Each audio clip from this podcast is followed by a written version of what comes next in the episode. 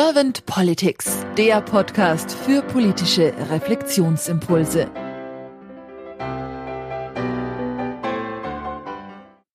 Herzlich willkommen zu einem neuen Podcast von Servant Politics. Ich spreche heute mit Steffen Klatt. Mein Name ist Claudia Lutschewitz. Hallo, Herr Klatt. Vielen Dank. Guten Tag, Frau Lutschewitz. Herr Klatt, Sie sind Journalist und Gründer und Chef der Nachrichtenagentur Café Europe in der Schweiz. Und Café Europe hat sich zu Wirtschaftsthemen spezialisiert. Sie sind in Ostdeutschland geboren, leben jetzt in der Schweiz, haben, so habe ich verstanden, beide Staatsangehörigkeiten. Und im Vorgespräch habe ich jetzt so ein bisschen bei Ihnen rausgehört, dass Sie politisch weniger bis gar nicht aktiv sind, aber sich politisch in der Mitte der Gesellschaft zu Hause fühlen. Und da bin ich jetzt mal ganz gespannt auf Ihre Antworten zu meinen Fragen. Und ich würde gleich mit der ersten Frage starten, außer Sie haben eine erste Frage an mich. Also Sie können gerne beginnen, Frau Lutschewitz. Herr Glatt, wenn Sie an die Aufgabe von Politik denken, was ist die Aufgabe der Politik für Sie? Die Aufgabe der Politik in der, in der demokratischen Gesellschaft, das ist in der Tat ein sehr spannendes und sehr, sehr wichtiges Thema. Und ich bin da eigentlich gespalten. Auf der einen Seite sage ich ganz klar, die Politik ähm, ist ein Feld, in dem Mitglieder der Gesellschaft ihre Interessen miteinander abgleichen. Ist vielleicht so die klassische ähm, Aufgabe.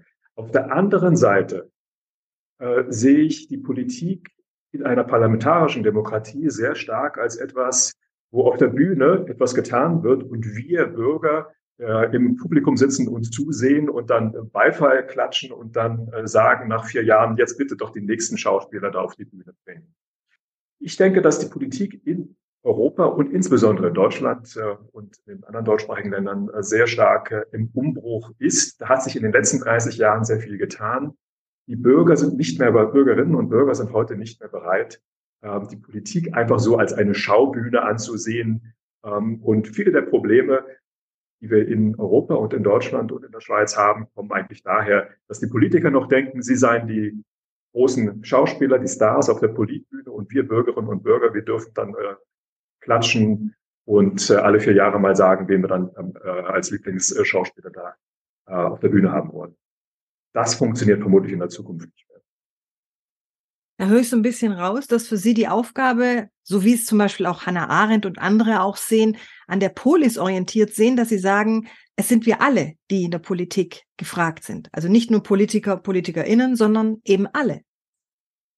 Das ist auf jeden Fall so. Also ich denke, dass wir die Gesellschaften äh, in Europa, in Mitteleuropa sehr stark als eine Police denken können. Und wenn heute das Bundeskabinett, also wenn Anfang November das Bundeskabinett äh, entschieden hat, ähm, eine, ein Gemeinschaftsticket für den öffentlichen Nahverkehr für ganz Deutschland äh, zu, äh, ähm, zu ermöglichen ab 2023, dann ist das ja eigentlich nichts weiter als der ÖPNV für die Stadt Deutschland. Wir leben also zunehmend in, in einer, in einer äh, Polis und wir gehören selbstverständlich alle dazu. Und aus meiner Sicht äh, ist das eine sehr gute Entwicklung. Und ich glaube, auch Deutschland hat sich in den vergangenen drei Jahrzehnten in eine sehr gute Richtung äh, entwickelt. Aber es gibt noch zu sehr äh, Reste dieser alten Politik, in der die einen regieren und die anderen sich regieren lassen. Und da, wo das noch greift, da glaube ich, kommen die vielen, vielen Probleme her, mit denen wir uns heute noch ähm, herumschlagen müssen. Also wenn es so wäre, wie Hannah Arendt das formuliert hat als Ideal, dann, dann würden wir in einer idealen Welt leben. Wir sind aber noch nicht dort. Wir sind noch sehr stark dazwischen, zwischen Deutschland, dem Obrigkeitsstaat und einer Demokratie, die sich an einer Polis äh, orientiert, in der die Politiker quasi nur die Auftragnehmer der Bürgerinnen und Bürger sind. Also ich habe da so ein bisschen rausgehört, dass bei Ihnen oder dass Sie äh, sehen, dass die Partizipation in der Politik noch nicht so angekommen ist, wie sie angekommen sein sollte. Sie, was, wie sehen Sie sonst noch oder wie nehmen Sie sonst noch die Politik momentan wahr? Ich denke, dass, wenn wir jetzt über, über Deutschland äh, sprechen, dass Deutschland jetzt wahrscheinlich die beste Regierung aller Zeiten hat. Ich glaube nicht, dass, äh, dass diese Minister und Ministerinnen äh, fehlerlos sind. Ich glaube nicht, dass, sie, dass jede Entscheidung, äh, die sie treffen, ähm, die richtige ist. Aber ich glaube, dass Deutschland jetzt gerade sehr Glück hat mit seinem politischen äh, Personal. Das ist aber eigentlich nicht das Problem. Also das ist sehr schön, dass es so ist. Wir hatten ja schon viele andere Regierungen, äh, vor 80 Jahren eine ziemlich schlechte und so weiter, mit denen wir nicht zufrieden sein konnten und die Deutschland ins Unglück gestürzt haben. Aber es reicht nicht, eine gute Regierung zu haben, sondern es ist viel wichtiger, dass den Bürgerinnen und Bürgern ermöglicht wird, sich selber zu regieren. Und wenn ich allein vergleiche meine Erfahrung, die ich heute als Schweizer Bürger habe, hier in der Schweiz und den Möglichkeiten, äh, die man anderswo hat, dann muss ich sagen, da ist sehr viel Ver Ver Verbesserungsbedarf. Und ich glaube, das ist äh, die, die, eigentlich die Hauptaufgabe. Wenn, wenn Deutschland, wenn Europa nicht demokratischer wird, als das heute ist, dann werden wir den Geist, den Herr Orban in, in Ungarn aus der Flasche gelassen hat, den Herr Putin in Russland aus der Flasche gelassen hat, den werden wir nicht los und der wird dann auch hier auch antworten. So ein bisschen wie der Zauberlehrling, die Geister, die wir rufen. Ja, die Geister, die wir rufen. Und ich glaube, dass Deutschland und namentlich Deutschland, und ich meine nicht äh, die alte Bundesrepublik vor der Wiedervereinigung, dass die mitverantwortlich sind für den bösen Geist sozusagen, der da in, äh, in Osteuropa, äh, nicht nur in Osteuropa, aus, der, aus der Flasche gelassen wurde. Ich denke, da sind einige Fehler gemacht worden nach der Wiedervereinigung, die uns heute sehr stark äh, äh, beschäftigen. Und ähm, da muss etwas getan werden. Ja. Sie sprachen jetzt von den Fehlern, vielleicht jetzt auch nach dem Mauerfall oder auch vielleicht vorher, die schon passiert sind, also jetzt gerade in Deutschland. Welche Möglichkeiten hat denn die Politik der Zukunft, um diese Fehler vielleicht auszubessern oder vielleicht mit diesen Fehlern in der Zukunft besser umzugehen? Die beste Variante ist, äh, oder das Wichtigste ist eigentlich, dass man Politik nicht mehr als ein separates, einen separaten Tätigkeitsbereich begreift. Heute ist Politik etwas, was man quasi berufsmäßig macht. So wie der Bäcker Bäcker wird, so wird der Politiker Politiker. Und das ist schlecht für eine ähm, Gesellschaft. Namentlich in Deutschland ist die Politik sehr äh, karriereorientiert. Und wenn man nicht im Studium oder in der Lehre hineingeht in eine von diesen jungen Parteien, dann wird man in der Politik in Deutschland nichts mehr erreichen. Es ist sehr, sehr ungewöhnlich, dass man später noch irgendwo in die Politik einsteigt. Schon in der Schweiz ist das eine völlig andere Geschichte. Wir haben hier in der Schweiz äh, Fälle erlebt, wo jemand spät eingestiegen ist in die Politik und innerhalb von wenigen Jahren bis in die Regierung es geschafft hat. Äh, schon hier gibt es diese, diese, diese strenge Abtrennung zwischen hier die Politiker und da der Rest der Gesellschaft nicht. Und das hat was, etwas zu tun mit dem Politikverständnis in Deutschland. Wenn, wie in der Schweiz, viele Aufgaben in den Gemeinden erledigt werden, wenn, wie in der Schweiz, die meisten Steueranteile in der Gemeinde erhoben werden, in der Gemeinde ausgegeben werden, dann redet man gar nicht über Politik. Dann geht es hier um die neue Turnhalle, da geht es da um die Straße, da geht es da um Bauzonen und so weiter. In Deutschland wird alles viel zu sehr in die Landeshauptstädte und noch stärker dann nach Berlin zentralisiert und von dort dann nach Brüssel, sodass es diese Politik braucht, diesen verselbstständigten Bereich. Aber genau das ist das Schlechte. Also nicht die Politik wird schlecht gemacht. Nein, wie ich vorhin gesagt habe, Deutschland hat die besten Politiker äh, und kann sich glücklich schätzen, wie es je gehabt hat.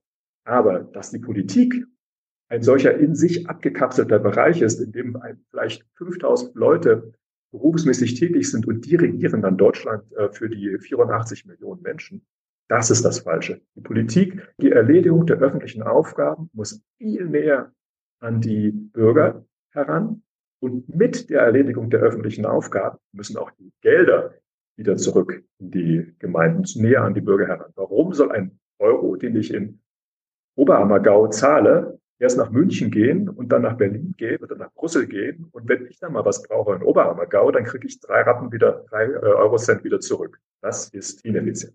Da höre ich so raus, dass der Föderalismus, wie jetzt zum Beispiel in Deutschland gelebt wird, oder auch, sagen wir mal, viele Entscheidungen, die auf Bundesebene gefällt werden müssen, dass das nicht so zielführend ist für das Miteinander in der Gesellschaft? Ich glaube, dass der Föderalismus in Deutschland ein Halbföderalismus ist. Es ist ja ein Gewusel, eine Gemengelage von verschiedenen Zuständigkeiten auf Bundesebene, auf Länderebene, auf Gemeindeebene, wo man eigentlich nicht genau weiß, wer ist wofür zuständig. Und dann wird das Geld auch noch schön so ähm, äh, in einen großen Topf geworfen und jeder darf sich so ein bisschen was rausnehmen. Das ist ja, das muss ja ineffizient sein, das muss ja zur Verschwendung. Wenn man Subsidiarität, wie das ja auch in der EU jedenfalls theoretisch groß geschrieben wurde, und erst recht in Deutschland, ist ja auch ein, Deu äh, ein Begriff, der aus, äh, aus, der deutschen Diskussion äh, nach Europa gekommen ist, wenn man Subsidiarität ernst nehmen würde, dann würde der Großteil der Aufgaben in der Gemeinde erledigt werden, denn da leben die Menschen, da ergeben sich die Probleme, da haben wir die Kosten des Zusammenlebens. Und da, da müssen wir unsere Zusammenarbeit, unser Zusammenleben regeln. Und was in der Gemeinde nicht er, erledigt werden kann und auch nicht im Gemeindeverbund, das kann dann auf Landesebene erledigt werden.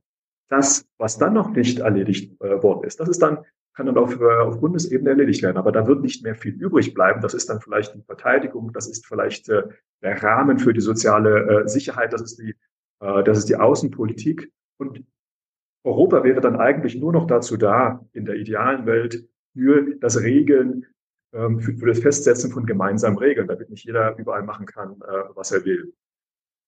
Und das ist keine Utopie. Das ist, das ist die gelebte, der gelebte Föderalismus in der Schweiz. Und der Schweiz geht es nicht deswegen gut, weil wir, ähm, weil die Banken äh, das Geld der anderen äh, hinterziehen oder so, oder die Steuerhinterzieher hier ähm, äh, heimaten. Das ist Vergangenheit. Der Schweiz geht es deswegen so gut, weil es wirklich einen gelebten Föderalismus gibt. In der Gemeinde zahlen wir ungefähr die Hälfte der Steuern.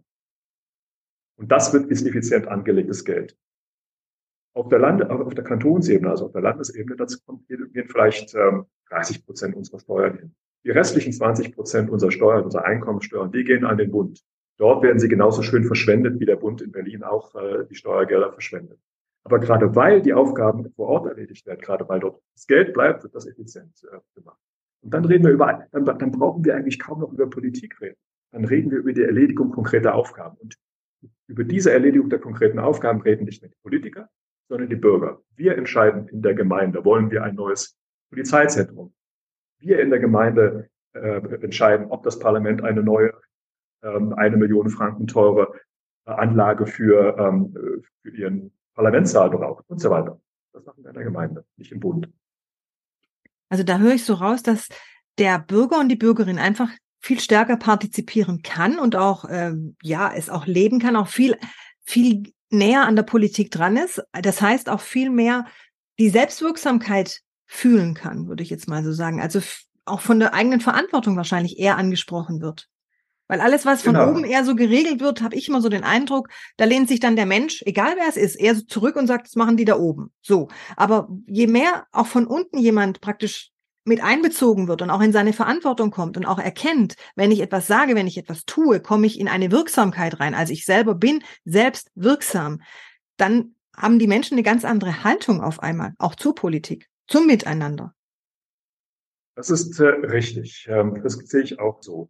Je näher die Aufgaben an den Menschen erledigt werden, desto konkreter sind diese Aufgaben. Dann frage ich, wenn, wenn Sie hier in der Gemeinde, äh, leben in einer Stadt, in der Stadt äh, Winterthur, wenn Sie in, in dieser Stadt Winterthur darüber abstimmen, ob es eine 30 kmh Zone in der Altstadt geben soll oder rund um die Altstadt, dann ist das eine konkrete Frage. Dann weiß jeder, welche Straßen damit gemeint sind. Wenn man dagegen auf Landesebene oder auf äh, Bundesebene entscheiden äh, wollte, ob man 30 Kilometer äh, Zonen, 30, 30 kmh Zonen rund um die Altstadt haben will, dann wird es eine ideologische Frage. Das heißt also, auf Bundesebene ist das eine Frage zwischen Grün und Nichtgrün. Und entsprechend stimmen die Leute ab. Aber auf der Gemeindeebene, auf der Stadtebene, da stimmt man entsprechend den konkreten Gegebenheiten ab. Das ist die Stärke. Das ist die eine Stärke des Föderalismus. Die andere Stärke des Föderalismus ist, Sie können ganz unterschiedliche Koalitionen aufbauen. In der 30 äh, kmh-Zone rund um die Altstadt, da sind Sie entweder ein Grüner, dann sind Sie sowieso dafür. Oder aber Sie sind vielleicht ein Gewerbler und haben dort einen Betrieb. Bin ich vielleicht doch noch grün, aber als Gewerbler brauche ich den Parkplatz und so weiter. Das heißt also auch, dass Sie völlig unterschiedliche Koalitionen eingehen können. Das Schöne ist, in der nächsten Frage, wenn es darum geht, Turnhallen zu bauen, dann haben die gleichen Leute, die in der Abstimmung über die 30 kmh-Zone unterschiedlicher Meinung waren, beide Kinder im gleichen Alter oder sind sogar Mitglied im gleichen Turmverein, dann wollen sie diese Turnhalle. Oder aber, das sind knausige Leute und sagen, wir haben jetzt sowieso schon zu viel Schulden, wir wollen keine Turnhalle. Also das heißt, jede einzelne Abstimmung oder jedes einzelne Themenfeld schafft völlig neue Koalitionsmöglichkeiten. Das bedeutet dann bringt äh, auch, dass, dass sie niemals niemals richtig blockiert sind. Auf der nationalen Ebene können sie schnell blockiert sein, auf der kommunalen Ebene äh, selten. Dann hat das noch einen dritten Aspekt, nämlich die Akzeptanz. Wenn Sie immer konkrete Fragen zu beantworten haben, vor Ort oder auf kantonaler Ebene, dann wird es oft vorkommen, dass sie auf der Verliererseite sind. Wie im richtigen Leben. Das wird oft vorkommen. Das Schöne ist, sie konnten diskutieren. Das Schöne ist, sie konnten sich damit auseinandersetzen. Und das bedeutet, sie akzeptieren das Nein. Viel schneller. Wenn sie dagegen immer nur ideologische Diskussionen führen, auf nationaler Ebene, einfach weil die Fragen immer so abstrakt gestellt werden, dann bedeutet das, dass sie sehr oft auf der, auf der, auf der Nein-Seite sind. Und irgendwann mal sagen sie, ich bin ja immer der Verlierer, ihr seid doof, ich bin gegen euch. Das passiert nur auf einer halb, in einem halbföderalen System äh, wie Deutschland. Das passiert nie in einem föderalen System wie der Schweiz. Da höre ich raus, dass wir in Deutschland tatsächlich sehr stark am System arbeiten dürfen, also am politischen System. Dass es weniger jetzt darum geht, wie es häufig heißt, nein, wir müssen im System irgendwas bewegen, sondern dass wir etwas anders ansetzen. Wir müssen erstmal am System etwas ändern, damit wir überhaupt generell eine Veränderung in die Politik bekommen. Ähm, ich denke, das ist eigentlich die, äh, die Kernfrage, genau. Also das hat vielleicht auch, da muss ich wie so eine Art von Disclaimer machen, ähm, das hat was mit meiner eigenen Biografie zu tun. Ich bin in der DDR aufgewachsen, habe also den, die letzten Jahre einer alternden äh, Diktatur noch ähm, erlebt äh, und hatte dann natürlich auch eine, wie, wahrscheinlich alle anderen 16, 16 Millionen Einwohner dort, das Gefühl, dieser Staat, der muss weg. Ähm, dann, äh, ich habe, jetzt lebe ich in einem, äh, quasi im Gegenmodell, im, in einem sehr föderal, sehr direktdemokratisch aufgebauten äh, Land und äh, sehe natürlich dann mit, entsprechend mit, mit, mit zwei Augenpaaren eigentlich auf, äh, auf Deutschland. Und für mich, wenn ich es in einem einzigen Satz äh, sagen kann, das größte und letztlich das einzige Problem, das das heutige Deutschland wirklich hat, ist sein Staat. Der Staat in Deutschland, damit meine ich alles, also einschließlich vom Bund bis runter, äh, eigentlich bis zu den Gemeinden, ist letztlich noch der effizient organisierte Obrigkeitsstaat, den, äh, der unter Kaisers Zeiten aufgebaut worden ist. Das ist, das ist der große, die große Achillesferse von Deutschland in vielen Dingen. Ich komme im Podcast ganz gern zur Frage, manchmal nenne ich es Glaskugelfrage, manchmal nenne ich es Kanzlerfrage. Stellen Sie sich mal vor, Herr Klatt, Sie wären jetzt Bundeskanzler geworden in Deutschland und Sie hätten ein sehr, sehr kompetentes Team an Ihrer Seite. Was wären denn so, ja, zwei bis drei Ihrer Fokusthemen oder nennen wir es gerne auch Herzensthemen, die Sie am Anfang auf jeden Fall gerne angehen würden mit Ihrem Team? Also erst einmal würde ich das Deutschland nie zumuten wollen, mich als Kanzler zu haben. Also das müsste schon ein unendlich äh, kompetentes Team sein, das meine vielen äh, Unfähigkeiten äh, kompensieren könnte. Ich glaube nicht, dass ich ein guter Bundeskanzler wäre. Und ich glaube auch, dass, wie gesagt, Deutschland die äh, derzeit die beste Regierung hat, äh, die es äh, je gehabt hat. Deswegen, aus meiner Sicht stellt sich diese Frage so nicht. Aber wenn Sie jetzt, wenn ich jetzt die Frage, wenn ich jetzt den Sinn Ihrer Frage nehme, was würden Sie tun, wenn Sie mehr, wenn Sie selber Macht hätten, dann wäre aus meiner Sicht wirklich ähm, der entscheidende Punkt. Ich würde versuchen, dieses äh, System Staat in Deutschland äh, zu reformieren. Und ich glaube, es ist nicht nötig, das wie in einer Revolution bei, äh, zu zerstören und alles von, von, von Grund auf neu zu machen. Man kann dieses System, das ja eigentlich vom Grundaufbau föderal sein sollte, nur nicht föderal ist, kann man ja einfach relativ einfach ähm, in ein richtig föderales System umwandeln. Das könnte man ganz, der, der, die simpelste, einfachste Variante wäre, das so zu machen wie in der Schweiz, nämlich dass die Einkommenssteuern von der Gemeinde erhoben werden und in der Gemeinde entschieden wird, was damit, äh, was damit gemacht. Und die Gemeinde gibt dann Geld äh, dem Bundesland. Das Bundesland gibt dann Geld äh, dem Bund für die Aufgaben, für die sie jeweils beauftragt sind. Nicht umgekehrt, äh, dass der Staat viel Geld einnimmt und dann mal so ein bisschen so die Leute da unten beglückt, je nach Wahl äh, äh entscheidet oder nach den nächsten Wahlen auch mal sehr politisch äh, entscheidet, dass die Steuerhoheit bei den Gemeinden liegt, die Aufgaben auch äh, in den Gemeinden erledigt werden. Ich danke Ihnen sehr für diese Impulse, Herr Klatt. Herr Klatt, habe ich jetzt irgendeine Frage im Podcast zum Thema Politik oder Politik der Zukunft Ihnen nicht gestellt, die Sie gerne beantwortet hätten? Äh, ja, es gibt eine Frage, die, ähm, die mich doch äh, bewegt, eben als Ostdeutscher oder als jemand, der in Ostdeutschland aufgewachsen ist. Warum ist die AfD in Ostdeutschland äh, so stark geworden? Sind denn die Ostdeutschen brauner, als dass die Westdeutschen sind? Und was sind Ihre Gedanken dazu oder Ihre Antwort dazu? Äh, ich denke natürlich, dass die Ostdeutschen nicht dümmer sind als die Westdeutschen. Daran kann es nicht liegen. Ich glaube auch nicht, dass sie äh, nationalistischer sind per se, als die Westdeutschen sind und so weiter. Das hat was sicher auch mit, mit einer gewissen Kultur zu tun. Also diese, äh, die Auseinandersetzung mit der Vergangenheit, die Vergangenheitsbewältigung wurde in Westdeutschland anders äh, und vielleicht, sagen wir mal, ähm, lebensnäher vollzogen als in Deutschland, äh, als im Osten Deutschlands, wo man, wo man gesagt hat, wir sind auf der Seite der, äh, der Sieger der Geschichte und die Nazis, das waren die anderen.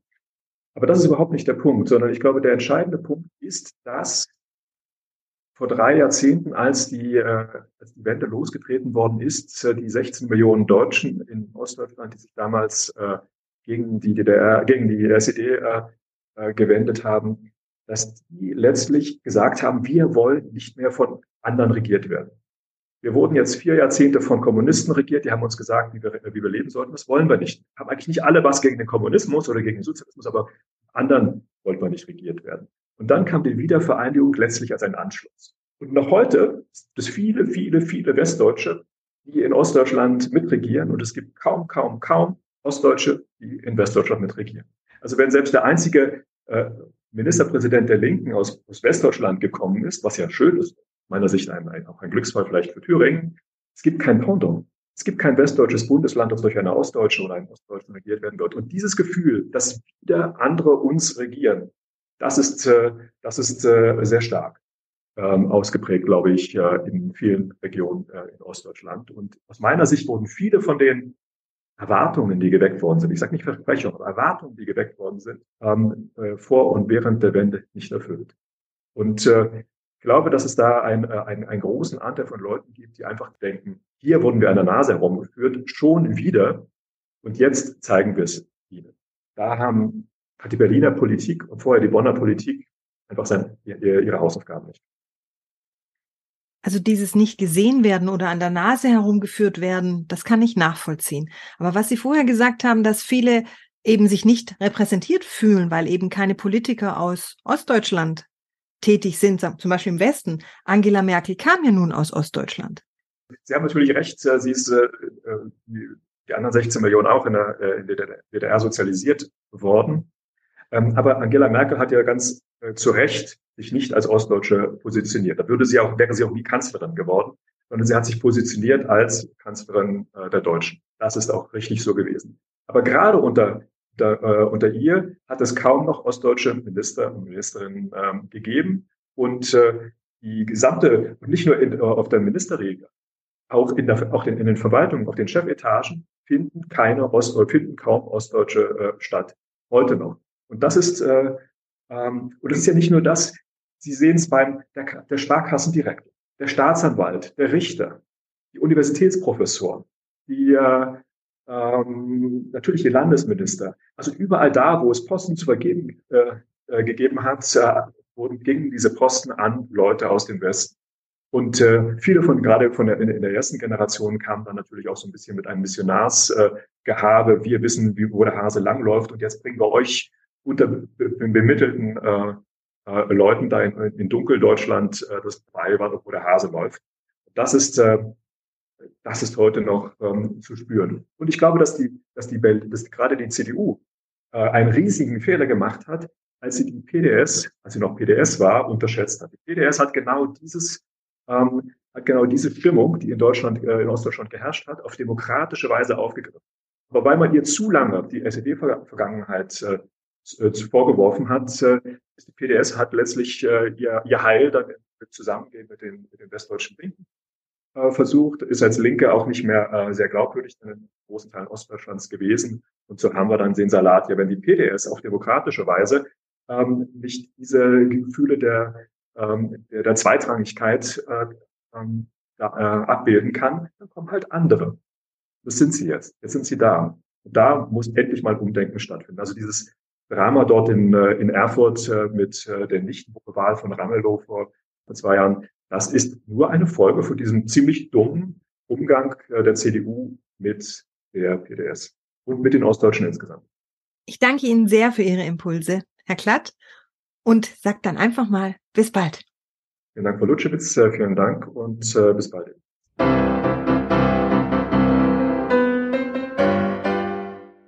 Servant Politics gibt's auf Spotify, Apple Podcasts und überall, wo es Podcasts gibt.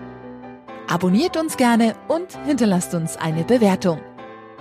Servant Politics, der Podcast für politische Reflexionsimpulse.